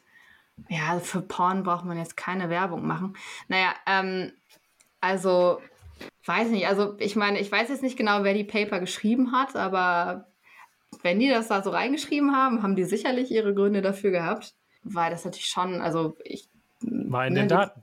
Ich erinnere mich noch daran, dass... Äh, das gar nicht so einfach war. Es gab einige Menschen, glaube ich, die daran teilgenommen haben in dieser Studie, wo die Immersion, also dieses sich so hineinversetzen, ja. so sehr gut funktioniert ja. hat. Und es gab ja. auf jeden Fall einige, denen ist das deutlich schwerer gefallen. Und das liegt dann auch teilweise daran, dass es dann so Glitches gibt und so. Ne? Also quasi das so. Äh, dass dann einfach so quasi so, ich sag mal so, die Technik einfach so ein bisschen die, das Hineinversetzen so ein bisschen unterbricht. Und das war auch wieder so sehr zwei, zweigeteilt, irgendwie wie so vieles. Und ich glaube auch, dass man 2016, glaube ich, auch noch anders gedacht hat.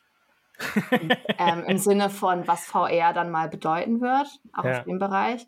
Und hm. das hat sich meiner Meinung nach nicht bestätigt. Dass der Hype zu groß war damals. Und ja. da kann man jetzt drüber sich können wir jetzt auch noch mal Stunden drüber unterhalten, woran das so liegt. Es gibt hm. ja so Early Adopters und Late Adopters und wie viel kosten diese VR-Brillen. Machen wir in und unserer Patreon-Bonusfolge. Genau, machen wir in der Patreon-Bonusfolge, können wir uns über diese Dinge unterhalten. Aber ja, also es ist auf jeden Fall ein spannendes Thema und die Studie war auch Voll. spannend. Ja, ja, ich, das war auf jeden Fall eine lustige Zeit. Ich weiß noch, irgendwann in meinem Praktikum hat mir auch ähm, besagte Hilfskraft, hat mir auch die Brille mal eben aufgesetzt äh, und so ein Video abgespielt und ich fand es auch richtig weird. Ähm, also ich verstehe das, dass diese Immersion ein Problem sein kann, wenn man irgendwie zu viel sich bewegt und so, dann ist das echt komisch. Und man, also man, man kann sich auch echt schnell komisch fühlen. Aber ich fand das crazy, weil diese, die werden auch so gefilmt, dass diese, in dem Fall waren es Darstellerinnen. Man ist ja in der Rolle des Mannes. Ja. Und die, die halten die ganze Zeit Blickkontakt mit einem oder stellen mhm. ganz oft her. Ja. Und das ist echt verrückt irgendwie. Das, das hat mir so ein ganz mulmiges Gefühl gegeben. Das hat mich auch noch die, den ganzen äh, Nachmittag und Abend danach irgendwie beschäftigt. Das weiß ich, weil ich war so, das war, war echt komisch. Also irgendwie war die Immersion für mich dann, glaube ich, schon sehr hoch auf, auf einem sehr komischen Level. Genau, ich glaube, auch das ist eine Ausprägung, dass die Immersion halt funktioniert, aber dass das nicht ja, zu, ja. zu positiven Gefühlen führt. Also löst so eine Dissonanz aus. Genau, also ich glaube, die Dissonanz ist auch das, was häufiger schon mal besprochen wurde. Und ähm, ja. genau, das sind auch so die Ergebnisse, die ich so erinnere aus dem Bereich. Aber super spannend auf jeden Fall. Ich wollte ja auch dann nach dem Praktikum, wollte ich auch wirklich gerne in die Sexualforschung. Ich habe es auch versucht in der Masterarbeit dann, die nach dem Praktikum anstand. Damals hatte ich noch hier mit Verena, meiner Betreuerin, ja Kontakt und wollte dann mit ihr eine Masterarbeit schreiben, aber die wollten das in Oldenburg nie annehmen. Das, denen war das immer irgendwie ein bisschen zu skurril und zu wenig. Zu dirty. ja, und auch zu wenig neuropsychologisch. Äh, und dann habe ich letztendlich doch eine Masterarbeit da vor Ort in Oldenburg gemacht und bin da auch in die Promotion abgedriftet, wobei mir bei der Masterarbeit, äh, ich quote hier meinen Betreuer wirklich, ja, mach jetzt einfach die Masterarbeit bei mir und dann kannst du doch in der Promotion noch nach äh, in die Sexualforschung gehen. Da dachte ich so, ja, okay. Aber dann irgendwann in der Masterarbeit kann man so, hm, vielleicht kannst du auch noch bei mir eine Promotion machen und also, so ein bisschen wie bei dir bin da irgendwie auch reingerutscht, wollte eigentlich immer in die Sexualforschung, aber aber ist das nicht ein Thema bei fast allen unseren Gästen, dass man das Gefühl hat, alle sind so ein bisschen in ihr Thema reingerutscht? Also es besteht ja schon in der Regel relativ wenig Stringenz zu, ja, wenn ich anfange zu studieren, möchte ich das dazu am Ende promovieren. Ich glaube, das ist ja, ja wäre ja auch utopisch. Ja, voll. Ähm, selbst nach dem Studium so ein bisschen, ja, was mache ich? Und dann, okay, da ist halt eine Möglichkeit. Ja, warum nicht? Warum nicht dazu? Ja. Ja, ja. Und das ist auch das, was ich halt, ähm, ihr habt ja auch diese Frage, was ist vielleicht, was man, was man erwartet hat und was nicht so eingetroffen ist. Mhm. Ähm, also ich habe halt erwartet, wenn man so promoviert, dann weiß man aber so richtig, was Sache ist. Also so, so oh richtig boy, so, was I wrong? So, so richtig so sich bewusst damit auseinandergesetzt, was das bedeutet und sich Ich verstehe das Gedanken voll. gemacht. Und, Ich verstehe das voll, diesen Gedanken. Den hatte ich damals auch. Und, dann, Echt? denk- ne, und, dann, und das ist halt auch wirklich auch echt nur Leute machen, die halt eine wahnsinnige Dedication haben und die auch wahnsinnig auf jeden Fall in die Führungsebene wollen und so. Ähm, so habe ich das halt immer wahrgenommen. Und natürlich, man hat ja auch nur seine eigene Peer Group als Vergleichsgruppe. Ja, ja. Aber natürlich ist halt das, das Promovierenden-Dasein ist genauso, ja, also genauso unterschiedlich, aber auch ähnlich wie in anderen Bereichen auch und wie das vielleicht auch im Master war und so. Und man hat natürlich Ja. viele ähnliche Erfahrungen, ähm, die man auch miteinander teilen kann. Aber der, der Alltag ist dann auf jeden Fall deutlich weniger elitär und unaufregender, als man sich das vielleicht Ja. Mit auf jeden 15 Fall. Mal gedacht hat, als man mal gehört hat, oh, der hat promoviert. Ja. Frau Doktor. Aber Genau. würdet ihr das nicht sogar so sehen, dass man vielleicht erfolgreich promoviert hat, wenn man danach zu seinem Thema noch ein bisschen verwirrter ist als davor? Oh ja. Ja, wenn man hinterher mehr Fragen hat als vorher. Oh, das ist auch echt hart. Also es gibt so ein paar Sachen, die sind echt hart. Ähm, aber man muss sich eben schon darüber bewusst sein, dass man eben auch diese Phasen durchläuft. Und also am Anfang, das ist ja auch, ja auch dieses, ist das Dunning-Krüger oder welcher Effekt ist das? Dieser, wo man halt am Ende dann irgendwie, auch wenn man halt okay was weiß, dass man dann halt Ja. denkt, man weiß halt gar nichts Ja, mehr. ja. ja, ja. Ähm, und in der Promotion ist das auch so, dass man am Anfang ist man halt noch so sehr desorientiert und dann ist das aber auch okay, weil man ist ja auch am Anfang. Und dann Mhm. ist man halt desorientiert. Und dann versucht man sich so reinzufuchsen ähm, und sucht sich so sein Thema und versucht vielleicht mal ein Review zu schreiben oder erstmal einen Überblick zu bekommen über die Literatur. Also ich habe halt, glaube ich, monatelang habe ich ausschließlich immer Knöpfe gedrückt in der Zentralbibliothek, irgendwelche Papierkopien von irgendwelchen Papern von 1989 von Steller und Könken äh, bestellt und dann haben, wurden die mir zugeschickt und ich habe halt Ordner und Ordner und Ordnerweise einfach nur an Papierpapern. Ja. Und dann fängt man so an und dann kommt man so rein und so nach einem Jahr denkt man dann so, jetzt müsste ich ja eigentlich schon mal Sachen auch wissen. Mhm. Und dann tritt das aber überhaupt nicht ein. Mhm, Oder dann mhm. muss man halt mal so ein Paper schreiben und denkt sich so, hä, wie mache ich das überhaupt? Und schreibt auch mal an ein paar Tagen irgendwie gar nichts und ist dann irgendwie sehr in der Krise. Und dann kommt auch immer noch mal zum Ende hin die Phase, wo man denkt, das ist alles kompletter Blödsinn. Mhm. Das ist alles kompletter, Ja, irrelevanter ja, ja. Blödsinn, den ich hier jahrelang mir angeguckt habe. Es interessiert keine Sau. Ist nicht wichtig. Äh, überhaupt nicht aussagekräftig, weil ist auch nur irgendwie x Probanden oder x Mhm. Interviews oder Mhm. was auch immer man sich dann immer so denkt oder ah, die Methode war falsch und das alles war falsch und, ähm, und dann, das ist immer so der, der Tiefpunkt und ähm, aber es geht allen so. Also Ja, das ist, glaube ja. ich, echt wichtig, das zu normalisieren, dass man diese Mhm. Phasen durchmacht und es ist einfach so. Jede Person, die promoviert, erlebt das, glaube ich. Und ähm, das wäre mir jetzt noch nicht untergekommen, dass jemand. Stolzen Hauptes durch so eine Drei-Jahres- oder Fünf-Jahres-Angelegenheit durchläuft, ähm, ohne auch nur einmal zu hinterfragen, was er oder sie da gerade macht. ja. Ich, ich habe auch noch so ein sehr, eine sehr konkrete Erinnerung an so einen Moment, den ich mal hatte in der Promotion, wo ich wirklich dachte, oh, ich glaube, ich weiß ja doch ein bisschen was und ich habe wirklich was gelernt. Nämlich, das war in so einem Journal Club, den wir immer gemacht haben, alle zwei Wochen, wir so ein Paper besprochen haben. Und da habe ich das wirklich mal ordentlich gelesen und da sind mir viele Punkte zu eingefallen. Und das war in der Diskussion dann, das war echt toll. Das hat richtig Spaß gemacht. Weil Ich hatte so viele Gedanken und andere haben die aufgegriffen und das war echt ein gutes Gespräch mit einer guten Energie, wo ich echt das Gefühl hatte, so, oh, ich bin jetzt wirklich gerade drin. Aber war nicht so oft der Fall, muss ich sagen. Man bekommt auch nicht oft diese Räume. Also das ist ja auch, Ja, also ja. ihr habt ja auch gefragt, was sind so die Highlights der Promotion und meine Highlights sind auf jeden Fall immer Interaktionen. Mhm. Also immer irgendwie Austausch mit anderen Promovierenden, Austausch mit anderen Forschenden, Austausch mit Mhm. PraktikerInnen, zum Beispiel auf Tagungen oder in anderen Zusammenhängen. Und ähm, dann kriegt man halt mal so einen, so einen Raum, wo dann teilweise auch alle Leute auf so einem ähnlichen Level sind, was Ja. auch ein Wissen über so ein Ja. ganz nischiges Nischen, also es ist dann einfach so wie so ein professionell geframtes Abnörden. Ja. ja. Und das ist schon sehr befriedigend. Also das ist schon auch sehr, also ähm, die Sexualforscher sagen dann, oder Sexualforscherinnen sagen dann lustvoll, ähm, dass man dann so, ja, das, das ist dann schon sehr cool und ähm, deswegen sind die Räume auch so wichtig. Und ich glaube, das ist auch Ja, was, was in ja. der Pandemie auf jeden Fall Voll. zumindest für mich sehr spürbar war, dass es diese Räume nicht gibt. für mich ähm, ergibt sich der Sinn dieser Promotion auch immer wieder neu, wenn man mhm. diese Räume hat. Ne? Wenn ich jetzt quasi mit euch drüber spreche, dann merke ich auch zum Beispiel so, ah ja, doch waren ein paar interessante Erkenntnisse dabei, so. Voll. Aber wenn man nur so dieses Dokument so vor sich hat, denkt man halt sich so, keine, ja. keine Ahnung, ob das jemand lesen will, weiß ich nicht genau. Ja. So. Und jetzt, wo wir auch drüber sprechen, ich, merke ich auch so, dass ich doch noch sehr viel so merkwürdiges Wissen aus dieser Rechtspsychologie-Zeit habe. Und eine Sache, die du gerade gesagt hast, hat mich total getriggert, weil ich gemerkt habe, tatsächlich war ich auch ganz oft in der Bib und habe irgendwelche verstaubten Bücher rausgesucht, weil die irgendwie in dieser Rechtspsychologie relevant sind.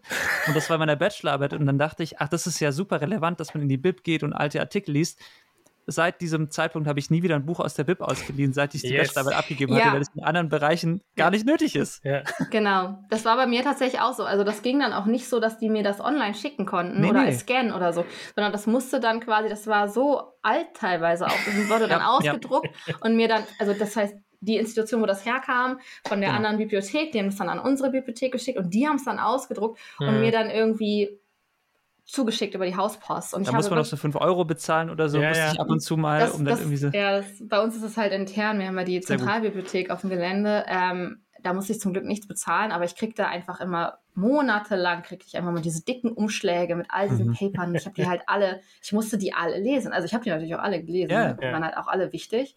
Das liegt auch, ich glaube, da kommt auch eben nochmal so ein Aspekt, der, ähm, was tatsächlich auch für mich teilweise auch schwierig, oder schwierig, aber es ist auch ein bisschen so eine spezielle Sache, ist ja ein sehr deutsches Thema. Also ich, ja, wenn ich jetzt, ja. wenn ich jetzt mir Glaubhaftigkeitsbegutachtung anschaue, dann gibt es natürlich einen internationalen Rahmen mhm. und es mhm. gibt natürlich auch Aussagepsychologie auch in, also Content äh, Assessment und also Credibility Assessment in einem internationalen Rahmen. Aber mit den rechtlichen Gegebenheiten, die quasi hier herrschen, ja. Ähm, kann ich nur darüber ja. Also darauf musste ich mich auch fokussieren. Alles andere wäre auch, also wäre nicht okay gewesen. Ja. Genau, und ähm, deswegen kann man dann eben auch hauptsächlich in deutschen Journals teilweise auch veröffentlichen. Ja. Und das sind auch ja. mal so Sachen, dass zum Beispiel, na, das sind auch Sachen, die weiß man natürlich vorher auch gar nicht, wie läuft mhm. so Veröffentlichung und was bedeutet mhm. das dann? Und jetzt brauche ich drei Veröffentlichungen, wie mache ich das und so. Also. Ja, wir haben halt keine Lügendetektoren und da gibt es dann nochmal so ein anderen Body of Research. In, ja, in Gott sei Dank haben wir keine Lügendetektoren. Ja. Ist das ein Thing? Also funktionieren die? Mein letzter Stand ist so 50-50. genau, also, also, Münze, also Münze werfen. Also ja. maximal 50-50 würde ich denken. Ja. Ähm, aber auf jeden Fall nicht. Also, also ich habe auf jeden Fall noch keine valide reliable Quelle gelesen, die ja, gesagt ja. hätte, ja, zusätzlich können wir Aussagen auch anhand eines Lügendetektors prüfen. Und daraus würde ich jetzt mal schließen, dass das nicht der Konsens ist, dass das funktioniert. Und das andere, was man ja hat, das ist auch immer ganz spannend, ist, dass Leute quasi so so sagen, dass sie gut darin sind, Lügen zu erkennen. Ja. Und auch da wissen wir eigentlich aus der Forschung der letzten 40 ja. bis 50 oder sogar 60 Jahre, glaube ich, ähm, äh, so einen holländischen äh, Forscher, der sich das dezidiert angeschaut hat über Jahrzehnte, ähm, dass wir Menschen da einfach, wir liegen da bei 50-50, was auch total Sinn ergibt, meiner Meinung nach. Aber es ist ja auch so ein bisschen durch die Medien getrieben, dass, ähm, dass man irgendwie in so Serien immer sagt irgendwie, es gibt irgendwie The Mentalist oder so, wo es ja, nur darum geht, dass er anhand von me. ja genau, es gibt viele Serien, wo es genau ja darum geht, so um diese Faszination. Ich erkenne Lügen anhand ja, von ja, irgendwelcher komischen äh, Sachen, die eine Person macht oder auch so Sherlock Holmes mäßig, aber es ist halt auch da leider so ein bisschen unspektakulärer, als man es vielleicht erstmal vermuten würde. Ja, ja, also und wie könnte es auch anders sein? Also es ist ja auch Teil unseres sozialen Zusammenlebens und ein Teil des sozialen Zusammenlebens funktioniert sicherlich darüber, dass man mit der einen oder anderen Lüge ja. auch davon kommt. Würde alles zusammenbrechen, wenn das nicht funktionieren würde. Also ist so, ist so mein Gedanke dazu. Ähm, mhm. Aber genau, es gab auf jeden Fall so Serien, die das sehr gepusht haben. Also bei Light to Me sind es diese Mikroexpressionen. Ja. Ähm, so, wohin zuckt der Mundwinkel und dieserlei Geschichten. Und äh, ich würde sagen, als Serienkonzept sehr spannend, aber wir, wir haben zum Schluss immer noch ein kleines Spiel, was wir mit den Leuten spielen. Das Spiel heißt overrated, underrated oder genau richtig geratet. Das okay. heißt, wir werfen dir einfach Begriffe zu. Du kannst sagen, wie du sie raten würdest. Du darfst auch gerne was dazu sagen. Also du musst sie nicht unkommentiert im Raum stehen lassen. Wir möchten hier niemand irgendwie dazu zwingen, äh, sich unkommentierten Äußerungen anzuschließen. Und die äh, Tradition sagt, dass Daniel den ersten Begriff dir geben darf. Also für mich ist äh, eine Sache sehr charakteristisch für Hamburg, die ich nur von da kenne, und das ist das Krog. Also so Baguette mit, mit Käse und so Zeug gefüllt.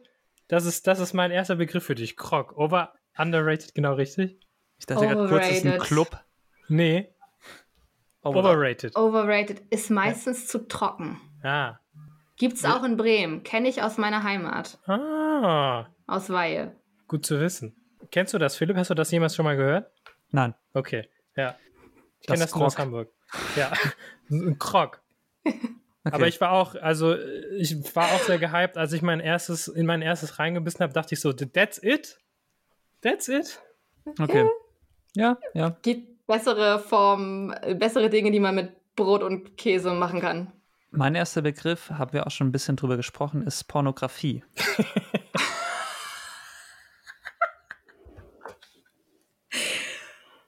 Uiuiuiui. Finde ich schwierig, das zu raten. Also in alle drei Richtungen. Äh, ich würde denken, es gibt Pornografieformen und Genres, die sind overrated und es gibt welche, die sind underrated, aber es ist ja Mhm. auch total individuell. Mhm. Hört sich nach neutral dann an. Ist, Oder- ist neutral, obwohl ich jetzt nicht sagen würde, ich Ja. stehe neutral zu Ja, Pornografie, insbesondere Mainstream-Pornografie. Ja. Aber es ist so ein großes Thema und so ein äh, ausgiebiges Thema, über das man nochmal zwei Stunden sprechen könnte. es ist nur auch eine Patreon-Bonusfolge. Genau, auch eine Patreon-Bundesfolge. Talk Die würde wahrscheinlich ziehen. Okay, mein nächster Begriff, berühmtes, naja, nicht berühmtes, ein für, für mich sehr wichtiges Musical, gerade in Hamburg, Hamilton. Ja, Hamilton genau richtig geratet. Würdest du sagen? Absolut. Also, ja, also ich bin Hamilton-Fan. So viel kann ich auf jeden Fall sagen. Ich, also ich, welche, ich hätte gesagt, so es ist underrated, zumindest von Deutschland, weil die, die stellen es ja jetzt auch ein, weil zu wenig Karten verkauft werden, zu, zu wenig BesucherInnen und ich, ähm, Hm. ich will, dass das nie aufhört eigentlich. Genau. Ja, ich, bin, ich weiß nicht so genau, was Deutsche so brauchen in einem Musical. Damit habe ich Äh, mich jetzt Cats. nicht so beschäftigt. ähm, Und ähm, Starlight Express, die brauchen Rollschuhe und Katzenkostüme. Vielleicht ist es, das, also da bin ich mir nicht sicher. Auch das ist ja eigentlich aus England ursprünglich. Ähm, Ja. Ich würde aber auch sagen, mit dem genau richtig geratet ist die englische Originalfassung. Yes. Bin mir Yes. nicht so sicher, ob das vielleicht. Ja, also ich fände es auf jeden Fall cool, wenn es statt, wenn es jetzt im Deutschen aufhört, sie das einfach auf Englisch umstellen und dann weiterlaufen lassen. Oh! Aber das ist dann, also die haben sicherlich ihre Marktforschung auch gemacht und wissen schon, warum sie es auf Deutsch gemacht haben. Ja. Ähm, und ich glaube, es war aber von Anfang an so geplant, dass es ein Jahr läuft. Also ich glaube, es ist nicht Ah. unbedingt eine Einstellung aufgrund Okay. von. Also es ist Dann sicherlich. wurde es nicht verlängert wahrscheinlich. Genau, also ich Ja. glaube, sie hatten es von Anfang an geplant für ein Ja. Jahr und Okay. ähm, genau, das war immer. Ja, ich würde einfach sagen, alle, die das jetzt hören und das noch nicht gesehen haben, es lohnt sich auch auf Deutsch. Ja, ja. Ich war begeistert. Es lohnt sich in jedem Falle und ich würde es. Vielleicht muss ich es auch nochmal schauen, bevor es jetzt. Das habe ich mir Ja, nämlich auch schon gedacht. Ich fühle mich die ganze Zeit so unter Druck, jetzt nochmal nach Hamburg zu gehen und das zu gucken. Ja, sag Bescheid auf jeden Fall. Ja. Es kam jetzt ja schon raus, dass du vor allem in Norddeutschland unterwegs warst. Wir werden jetzt mal ganz pauschalisierend. Und äh, was ist mit Süddeutschland? Also du sitzt hier vor zwei Schwaben und wir können aber alles ab. Ja, Und ich würde sagen, Süddeutschland ist für mich persönlich als äh, jemand, der aus Baden-Württemberg kommt, eigentlich realistisch gesehen unterhalb von Hessen.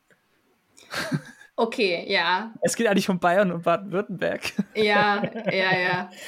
Ah, ich, würde, ich würde sagen, genau richtig geratet, weil ich glaube schon, dass die Leute, also ich glaube, dass Menschen Eindrücke haben von Süddeutschland und davon auch genügend und ich glaube, die sind alle, alle potenziell realitätsnah und das gilt sowohl halt für Seen und Berge und all die wahnsinnig äh, großartige Natur, die man sich da anschauen kann und Mhm. ähm, andererseits auch für, ja, die Vergleiche, die man in Hamburg häufig hört, ist halt Hamburg versus München. Wie sind die Menschen so drauf? Und dann. Hm. Und Ich was, sagt- bin- was ich sagt bin in man dann? Hamburg. Okay. Ja, also ich Ja. bin auf jeden Fall in Hamburg und bin, glaube ich, ganz froh darüber. Mein letzter Begriff für dich ist sexuelle Aufklärung. Oh, sexuelle Aufklärung, äh, underrated. Also underrated in dem Sinne, als dass da noch echt einiges geht. Also ich würde mal denken, so vor allem in der Überarbeitung von Konzepten, vor Mhm. allem mit Blick auf, also nicht nur mit Blick auf Schulen, aber einfach so allgemein in Bereichen, wo man quasi vor allem äh, Jugendliche irgendwie darüber bilden kann, aber auch Erwachsene eigentlich. Ja. Ähm, und meiner Meinung nach auch einfach ein, Not, ein, ein notwendiges Instrument. Äh, und genau, von dem, was wir so, wir so hören, teilweise einfach etwas, was dringend einer Überarbeitung in Teilen zumindest, wo es mal nötig, nötig wäre. Also genau, wenn man jetzt darüber nachdenkt, wie war so unsere Sexualaufklärung in der Schule. Sehr kann man, ja noch mal, kann man ja nochmal drüber reflektieren. Wir Hm. fragen zum Beispiel, also es gibt so Studien, die fragen dann immer jugendliche Personen, wo habt ihr das Wissen her über Sexualität? Und da wird auf jeden Fall Sexualaufklärung, glaube ich, nicht mehr ganz so häufig genannt. Das heißt, da geht noch was. Hast du noch einen Begriff, Philipp? Ja, einen habe ich noch. Rotwein. Was? Äh, overrated. Wo, woher kommt der Begriff? Naja, ich meine, es gibt verschiedene Weinsorten und da kann man vielleicht manche besser finden, manche schlechter. Okay.